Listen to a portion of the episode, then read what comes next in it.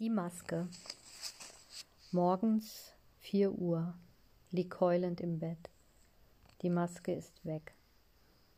Stehe auf, Maske an, denn der Tag fängt an. An manchen Tagen fühle ich mich traurig und leer, dann ist die Maske zentnerschwer.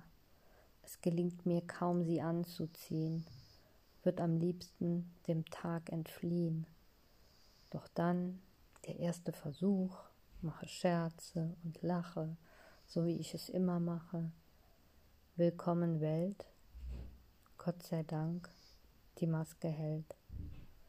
Sie hält oft lange, wird ganz leicht, doch dann eine Sekunde reicht und sie ist weg. Runtergefallen, liegt im Dreck.